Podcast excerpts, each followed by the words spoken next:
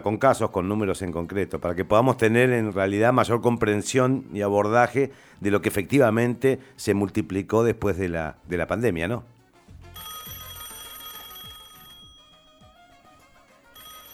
Y tenemos una comunicación en 1056 en toda la República Argentina. Estamos con Ricardo Caruso Lombardi. Tenemos la comunicación con el entrenador que está por Santa Fe dando varias charlas. Estuvo ayer en Paraná. Eh, Ricardo, ¿cómo te va? Te saluda Brian Borra, Flor Torres, Máximo Más de Radio Gol Santa Fe. ¿Cómo te va? ¿Cómo le va? Buen día. Buen día, ¿cómo andan? ¿Todo bien? Todo bien, ¿vos cómo andás? Bien, bien, acá justo te, eh, paré de hablar por teléfono porque sabía que me iban a llamar. Qué Quería genio. todo lo que me estaban llamando que no podía porque tenía que hablar con ustedes. Porque no, no puedo porque voy a, sí, voy, a bolu- voy a boludear con alguna gente en radio, porque lo primero que tenemos que preguntar, no. ¿vos cómo jugabas la pelota? La verdad, la verdad. Mira, Te pido por favor que seas bien sincero. Te cuento, te cuento la realidad. Sí. Yo de pibe, cuando empecé a los 6 años, Sí. hasta los 11 o 12, me mandaban a marcar porque jugaba muy bien, pero muy bien, ¿eh? Muy bien. Bien. Pisaba mucho la pelota, jugaba, porque yo de pibita empecé a jugar, cuando me tocó jugar en mi categoría, ya le sacaba ventaja a todos, ¿entendés? Bien. Cuando se equiparó, me fui equiparando hasta los 12, que yo jugué primero en Almagro y después en Parque.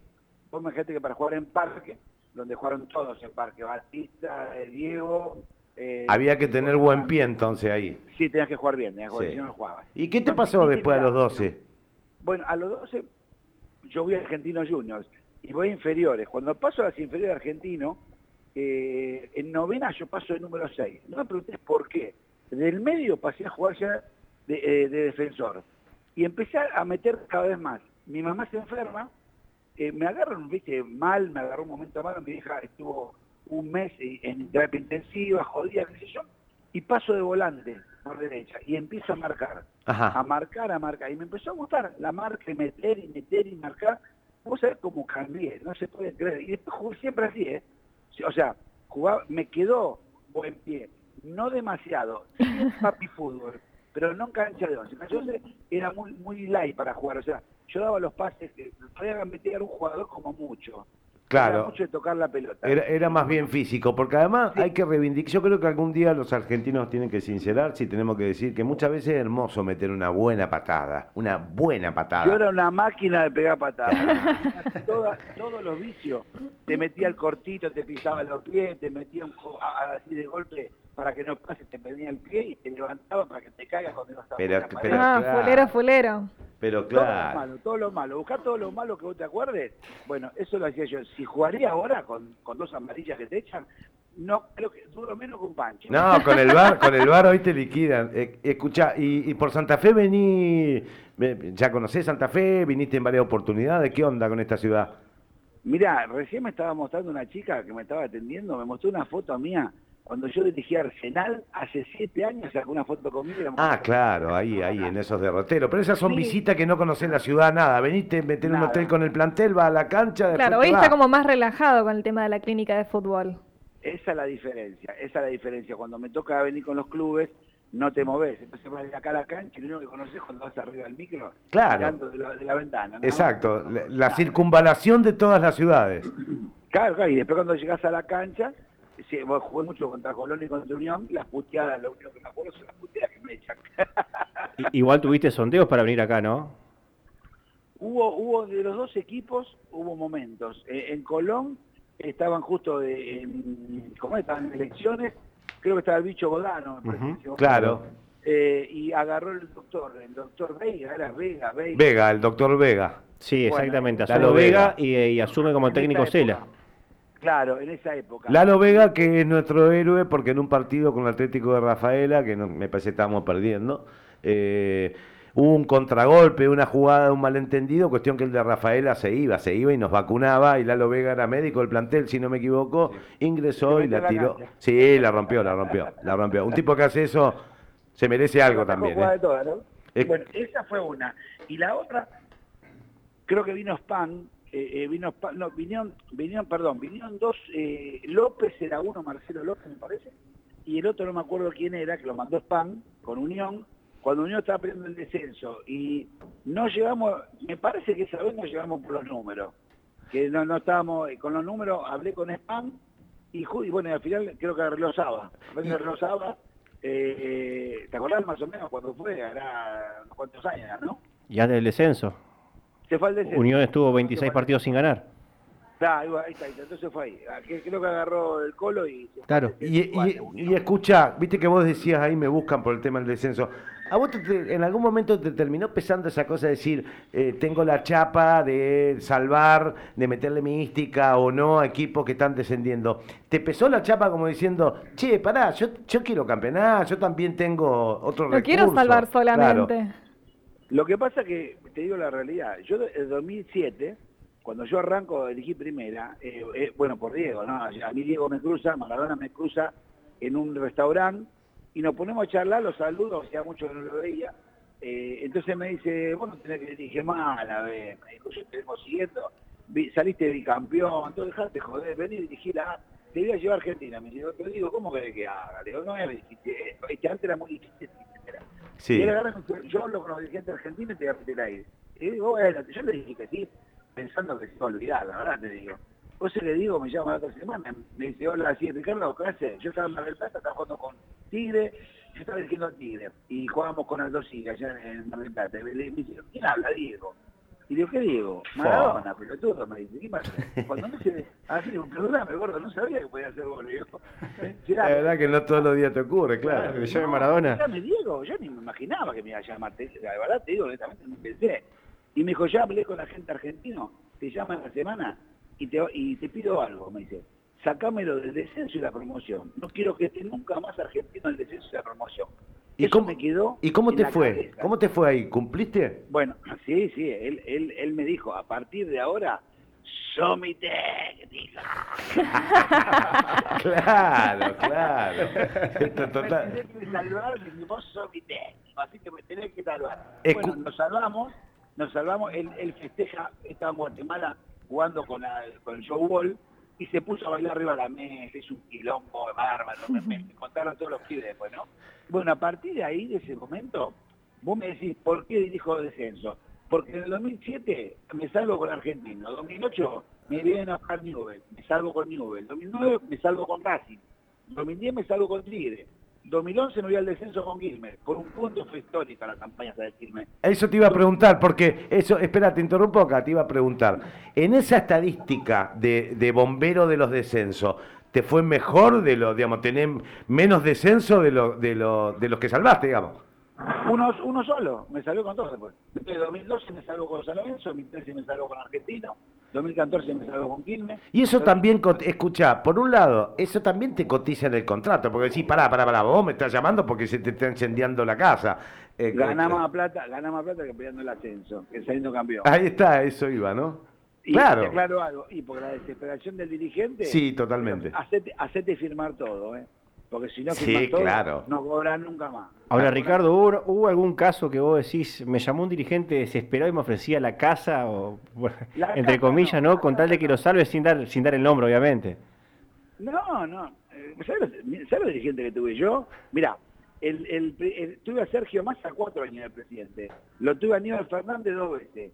Lo tuve a Granados, el intendente de, de, de Tan Suárez. Lo tuve a Marcelo Tinelli de- de- Aníbal Fernández lo tuviste en Quilmes. Quilmes, claro. en Quilmes dos veces. lo Ajá, a, a Massa y a Galmarini en... en- A- en- a- claro, en, en, en Tigre. claro. De- después lo tuve a la gente de Kirchner en el Racing. Ah, o sea que, o sea que bien No, no. curtido, bien curtido ahí. Eh, Estuvo picadito el tema, picadito el tema. Es- Escuché una cosa, si vos tenés que recordar, ¿cuál es la mejor puteada que te metieron en una cancha? O que vos recuerde, que, que, que, que te dijiste maravilloso. Mira, puteada, puteada, no sé, pero hubo muchas cosas cómicas. que Yo jugando, yo hacía letreros luminosos. Y yo estaba, viste, yo arreglaba letreros y estaba arreglando un letrero en una farmacia ahí cerca de la cancha de Arboy. Y Sí, me llevo la escalera porque tenía que arreglar otro letrero en otro lado. Sí. No se la devuelvo a la dueña. La Ay, me muero. Chola. Llamaba Chola. Y estaba jugando el partido. Sí. Y en un momento, uno me grita, ¿viste cuando la cancha está todo en silencio? Sí. Y uno me grita en la tribuna, Caruso, devuelve la escalera a la Chola, que se la Chola. ¿Sabés la risa que me dio de la cancha cuando me dijo así? Y después otra en Chacarita, eh, en un momento, yo estaba gordo como ahora, ¿viste? Cuando jugaba, porque era igual, eh, físicamente cuando estaba, era grande yo estaba gordito. Y uno me gritó en la tribuna, Caruso, traficante de ravioles. y escúchame, y la tentación ahora, sobre todo en los últimos años, ¿no te aparece esa tentación de agarrar eh, este, una selección o un equipo del Caribe y ir, estar todo el día en la playa, esa onda? ¿Te, te, pegó?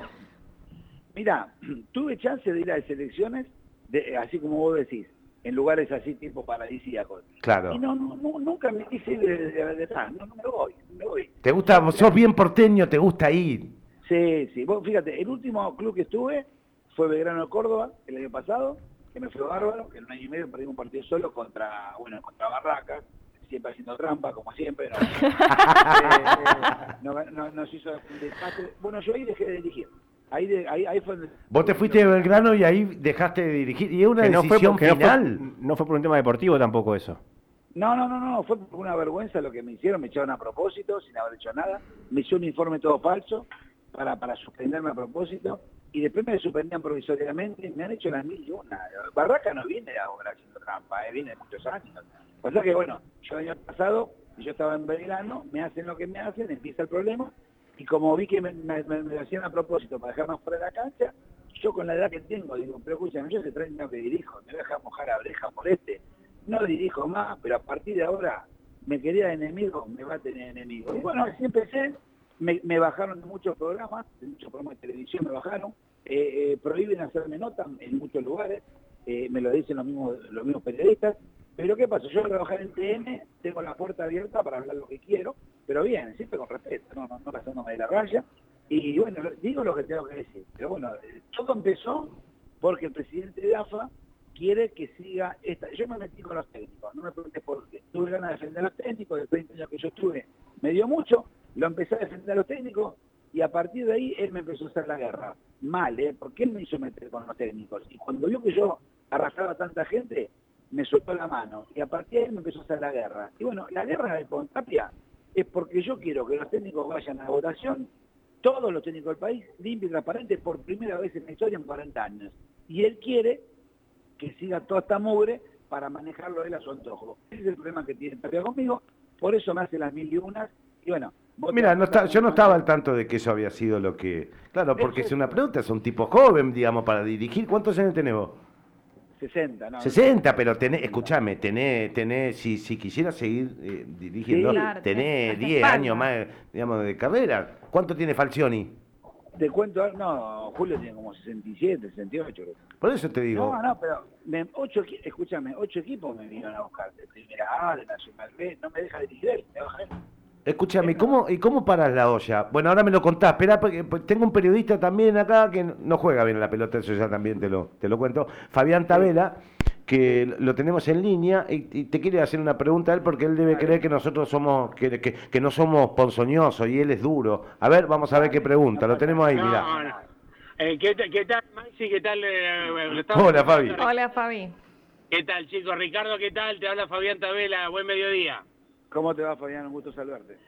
Ricardo, yo tengo una cosa para que preguntarte, porque a mí fue una de las anécdotas que más me marcó, porque inclusive, lo voy a decir por una cuestión política, año 2008-2009, vos me lo vas a aclarar, momento difícil del gobierno de, Cristina, y el momento difícil de Racing, que jugó un partido clave la última fecha con Boca para el descenso, y, y me acuerdo todos los medios siguiéndolo a Kirchner, que te bajó en helicóptero a la cancha de Racing. Sí, eso fue dos fechas antes que termine el campeonato. O sea, ahí no jugábamos gran parte del descenso. Faltaban dos fechas más, faltaba en Jujuy y en Rosario, en Newell. Y jugábamos con Boca ese partido y bajó con el helicóptero, no entendíamos nada, porque apareció todo con sobre todo negro dentro de la cancha. Y digo, ¿quién es eso? La choría nosotros, dije Todos veníamos vestidos todos de traje. Digo, ¿qué es esto que pasó? Y baja el helicóptero. Cuando bajó, bueno, nos abrazó y me dice, todo bien, todo bien, ¿qué necesita? Cuatro LCD.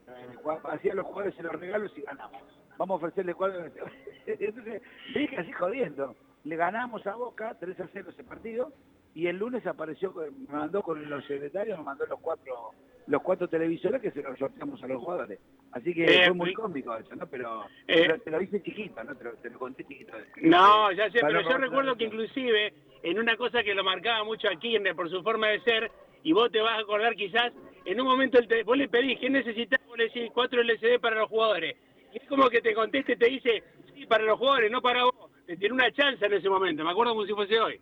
Sí, sí, sí, sí, porque me decía, pero eh, ¿para, quién son? ¿Para vos? Me dice, no, Exacto. son para los jugadores. Aparte yo a los jugadores, los días viernes les sorteaba de todo, porque en esa época eh, había la ropa, Kennington me regalaba de todo, había gente que me regalaba de una bodega, me regalaba champán, me regalaba vino, relojes, me regalaban zapatillas, y se sorteaban todos los jugadores. Los viernes hacían un partido y el equipo ganador le sorteaba todas esas cosas. Las patadas que se pegaban los viernes para ganar esos picados, no te puedo explicar. Era todo, todo por los sorteos, se volvía loco con los sorteos. Hola. Fabi, querido. bueno. quería recordarle esa anécdota porque me pareció una, una de, las tantas importantes que tiene él en su vida. Andá a saber qué intereses te mueven, porque trajiste una anécdota de Kirchner, viste cómo es todo esto, acá se mezcla todo, ¿eh? sí, sí, bueno, eh, ya, sabemos cómo es este tema, Te mando un abrazo, Fabi. y saludos a Caruso, que siempre lo seguimos mucho. Eh, Gracias, eh, un beso para vos. Y nos quedaba, Caruso, bueno, está bien, tomaste la determinación de, dejar el, de ser entrenador. ¿Y cómo para la olla? Porque no hay que vivir. No, no, yo tengo muchas cosas de por medio que hice toda mi vida. Yo anduve, hice electroluminoso, tuve boliche bailable, eh, ando en la construcción, algo de todo, polifuncional. Claro, o sea que te, la rebusca bastante, digamos. No, no, no tengo problema. Y te digo la verdad, yo le hice frente porque no me gusta la, todas, las, todas las canchadas que veo, no me gusta la mugre que veo. Y la verdad te digo, a mí, a mí que me toque la oreja no me gusta, no me gusta porque yo fui el tipo que laburé 30 años técnico y no tuve necesidad de tener ni representante tuve yo en mi vida. Entonces no me gusta que un tipo me venga a volver a esta altura de mi vida. Entonces dije, no, no dijo más, no me va a hacer nada, voy a seguir con los gremios técnicos, soy una piedra en el zapato, está llegando la justicia, él, él se metió, ¿sabe por qué se paró ahora las elecciones? Porque está él metido en el medio, están buscando cosas para poder parar todo, está parando todo. Y bueno, yo ahora estoy con todo, voy con denuncias, voy con impugnaciones, tengo tres abogados laburando, porque quiero elecciones, nada más. Bien. Fíjate, un poquito pido. Sí, elecciones, nada más, y que vote todo el país. Después que gane, que gane, no sí. gana. Pero por lo menos dejar, votar alguna vez. No que querés dejar a esta gente que le hace tanto mal eh, a los técnicos, y te lo, te lo resumo. Los técnicos argentinos no tienen obra social, no tienen aporte jubilatorio, no tienen farmacia, y lo peor de todo, no tienen un contrato los técnicos. O sea, es, vergonzoso la, vida de los técnicos. Te digo porque yo estoy cambiando ya todo el país. Me queda La Pampa y Santa Cruz. porque a, lo que pasa es que ahí hay dos cuestiones para separar. Una cosa es que uno englobe a los técnicos que se conoce, que están en primera y que llegaron y que ganan muy buena guita, pero el universo del fútbol no son esos técnicos solamente. Entonces, no es que uno asocia, a ver, ¿cuánto gana un DT del, equipo que milita en Madrid? No gana lo mismo que gana un técnico en primera. Entonces, hay un montón de situaciones que comprenden esto que vos estás mencionando, porque es como que uno dimensiona, ah, qué problema van a tener los técnicos. Sí, en primera y hasta por ahí nomás, pero después hay, hay muchísimas. Primera, primera, como decís vos, la primera no tiene problemas porque los números son totalmente irreales. De ahí para abajo, claro. Nacional B, Nacional B y la B, te digo más, no hablan y no se quejan cuando los perjudican los arbitrajes que son espantosos las cosas que les hacen, y no pueden hablar porque si hablan, los presidentes mismos de los clubes los echan. ¿Por qué? Porque tienen orden de arriba que el que habla va para afuera del sistema. Entonces los dejan afuera, ¿entendés? Claro. Entonces es muy, muy, muy difícil para la vida del técnico. Y, bueno, los técnicos del interior nada, ¿eh? Gracias si cobran algún viático alguno de 10 mil pesos. Yo te digo, yo estoy yendo a todos lados, yo estoy sorprendido.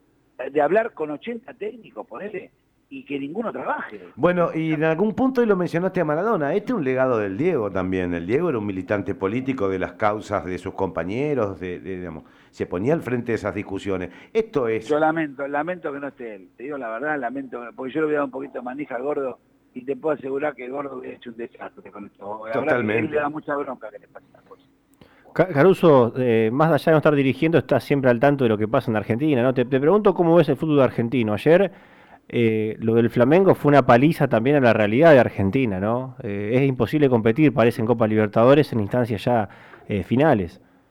El domingo en el programa que estoy yo, ¿no? Yo siempre estoy a la una, los domingos y los sábados también. Yo lo dije, se enojaron un par, yo dije, muchachos, no tiene chance de pasar, no tiene chance, para Flamengo va a la final y, el otro que va a la final para mí es Palmeiras, aunque haya perdido. La de vuelta le va a ganar Palmeiras. La final va a ser Palmeiras, lo vengo diciendo hace tres meses atrás, antes que lo perjudiquen arriba, ¿eh? ¿Entendés? ¿Por qué? Porque lo que bancan hoy el fútbol sudamericano es Brasil, y por eso la plata que mueve el fútbol brasileño no la mueve la, gente de Argentina. Hoy, hoy, hoy, hoy Brasil maneja una, moneda que acá no se puede manejar. Entonces, ya tiene la diferencia. Encima manejan ellos el tema de los campeonatos. Entonces, es muy simple esto. No, no, hay chance que ningún equipo argentino pudiera llegar a la final. Pero era clarito. Bueno, lo dije el domingo, me decían, no, eh, vos no sos argentino. No, no, yo soy argentino pero soy realista. ¿Entendés? Vélez no lo va a pasar a Flamengo. Bueno, yo lo dije y no, bueno, la, realidad es que no pensé que, le podía hacer cuatro goles a la cancha de Vélez, la verdad, y a mí me sorprendió que ganar le puede ganar.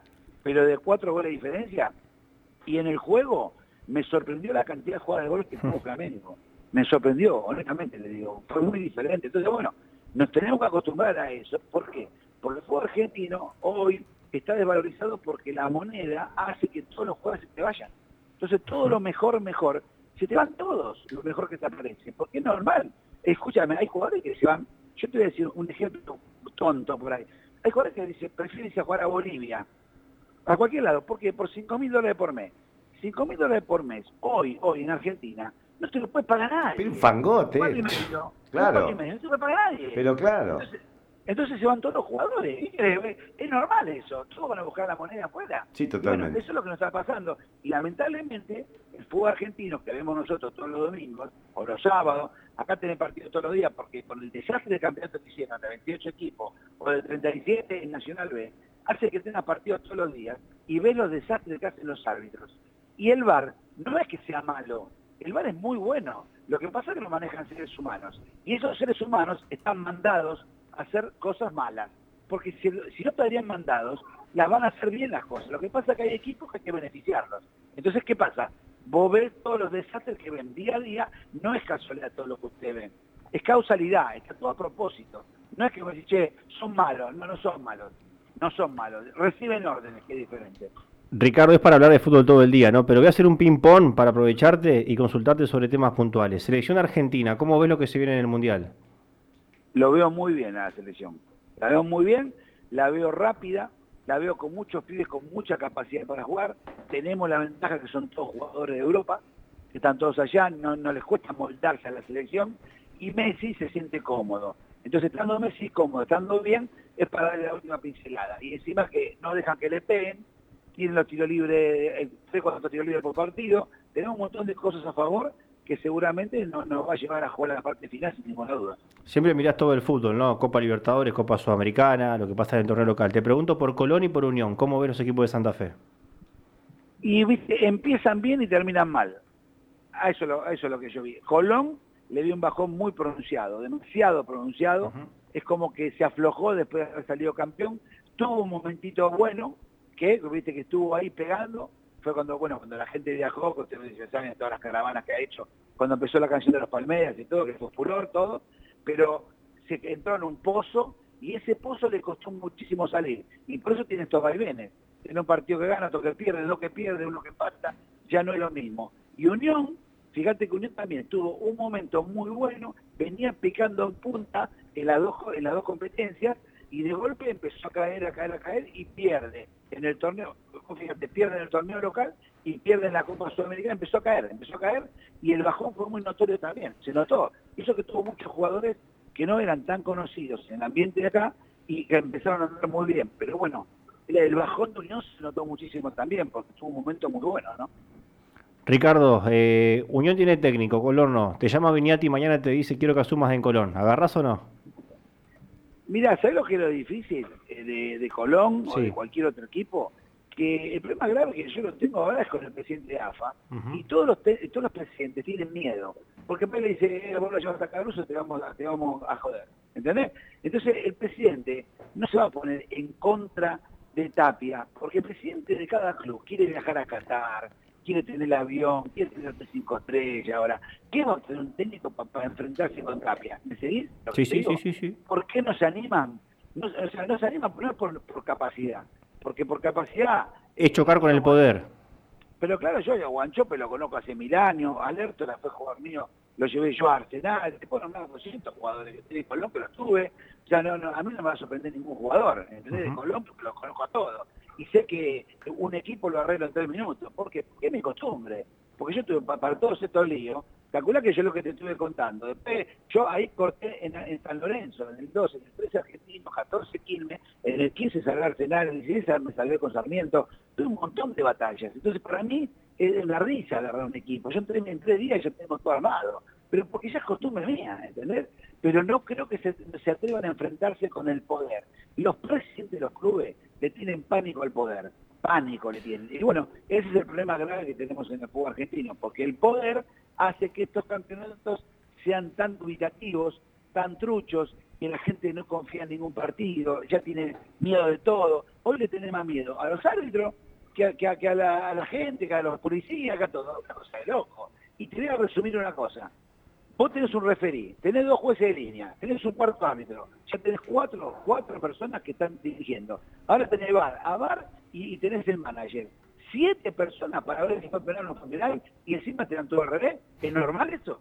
Ricardo, te mandamos un abrazo grande. Ahora vamos a dar la data que tiene que ver con tu presencia en la charla acá en Santa Fe, así que te agradecemos y nosotros nos ocupamos también ahora de dar, insisto, los detalles que tienen que ver con dónde va a ser, cómo va a ser, cuál es la modalidad, porque estuviste en Paraná y ahora estás viniendo para acá, para esta ciudad, ¿sí?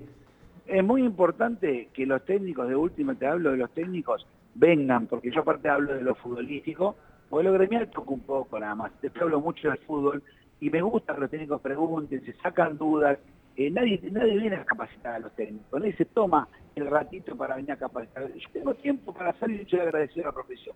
Me gusta, ayer los técnicos Paraná estaban chocho, en Rafaela de ayer la pasamos bárbaro, y me gusta, me gusta darle muchas cosas que a los técnicos les pueden servir. Así que que no se lo pierdan, que acá no es una propaganda política, que vayamos a ver fútbol. No importa si vos no sos eh, admirador mío, si vos me querés para la parte política, no, no, no me interesa eso. A mí me interesa que vengan a aprender y que les ayude. A mí me gusta ayudar, ahora, qué sé yo, me agarró eso de más viejo. Bien, bien, Ricardo, te mandamos un abrazo y ahora vamos a pasar la data que tiene que ver con esta, con esta clínica acá en Santa Fe. Gracias, ¿eh? Bueno, un beso grande para ustedes y bueno, den los datos ustedes así es más fácil. Ahí está, un abrazo, grande. Chau, chau. Recordemos entonces, la clínica de fútbol a cargo de Caruso Lombardi es para, está destinada específicamente para las y los DT, los directores técnicos. Es la invitación abierta para este jueves primero de septiembre, es decir, hoy a las 7 de la tarde, en el auditorio de Anzafé Provincial, ahí en calle Rivadavia 3279.